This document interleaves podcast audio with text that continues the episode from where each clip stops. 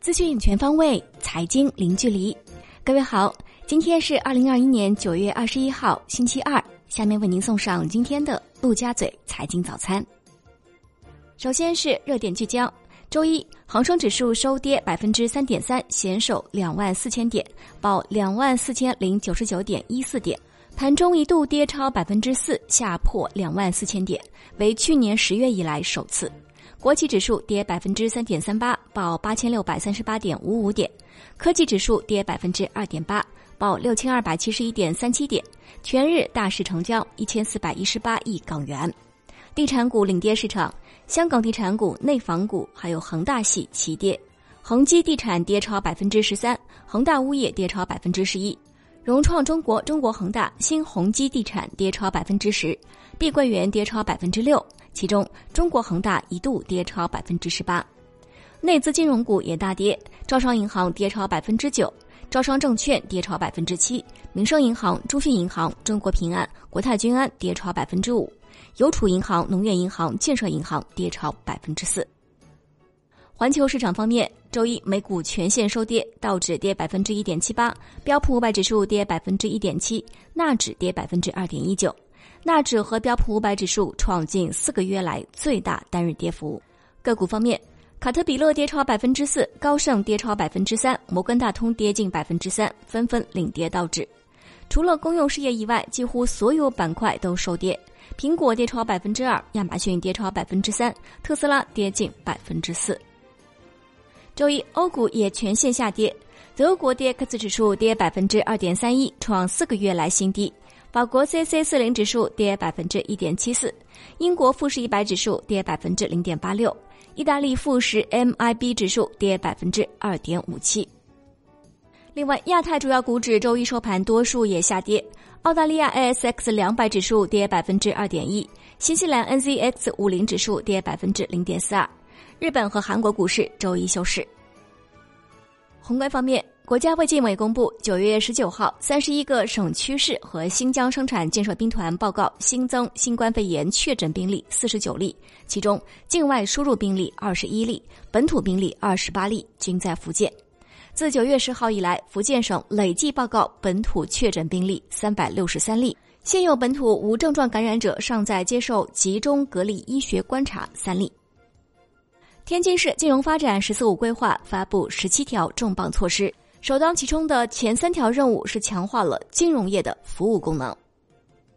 国内股市方面，随着上市公司中报披露完毕，目前市场已经进入三季报交易节点。据证券时报统计，截至目前，两市已有六十三家上市公司披露了三季报业绩预告，二十三家公司业绩同比翻倍，其中延安必康、长远理科、天际股份等三家公司业绩预增超十倍。延安必康预计业绩最大增幅接近四十六倍，为目前三季报业绩预增王。去年重仓新能源板块并获得股票型基金收益冠军的新锐基金经理陆斌又大胆发声了。据上海证券报报道，陆斌直言，市场投资机会的结构比年初要更加有利。尽管近期新能源和一些周期行业出现了调整。但这些领域的基本面持续性比较强，投资机会大概率能贯穿全年。近日，理想汽车发布公告称，受马来西亚新冠疫情的影响，理想汽车的毫米波雷达供应商所采用的专用芯片严重减产。由于该芯片的供应恢复不及预期，公司现在预计其二零二一年第三季度的车辆交付量约为二点四五万辆。更新了公司之前发布的二点五万辆至二点六万辆的交付量预期。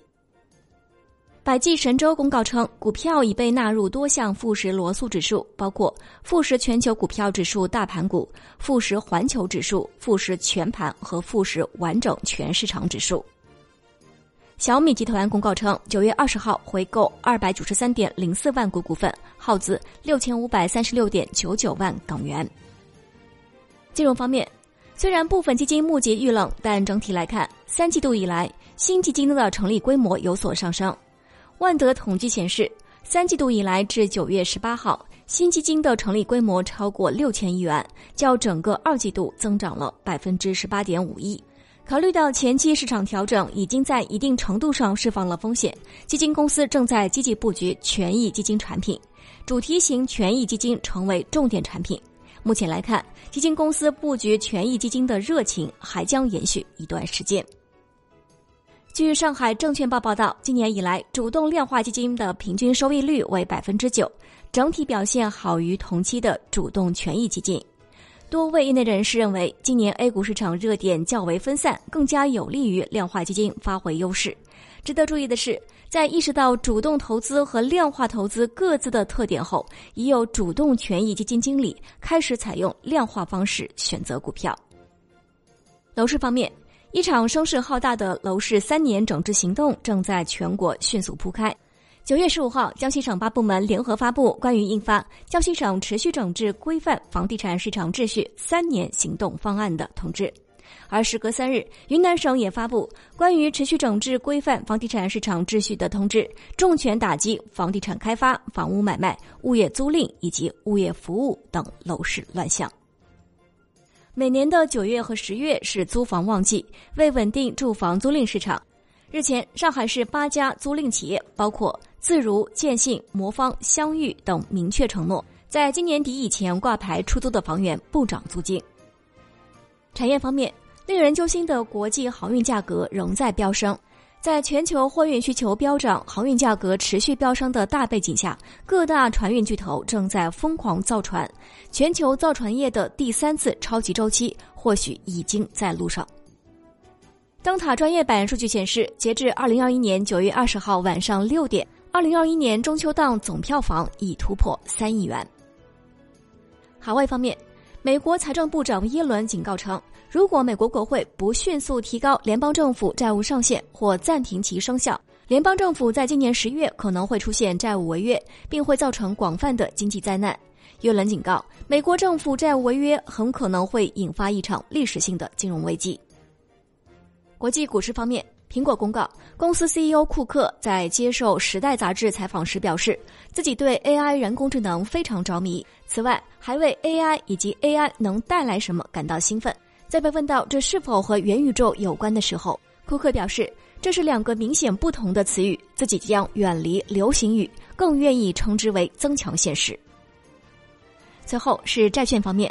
华融国际公告，九月二十号，华融国际按期完成二零二零年九月二十一号发行的三百六十四天两亿美元债券本息兑付，兑付资金均已足额划转至指定账户。四月一号以来，华融国际认真履行债务偿还义务，累计按期足额兑付七只债券，共二十五点五亿美元及六亿新元。以上就是今天陆家嘴财经早餐的全部内容，感谢您的收听。我是沈丽，下期节目我们再见。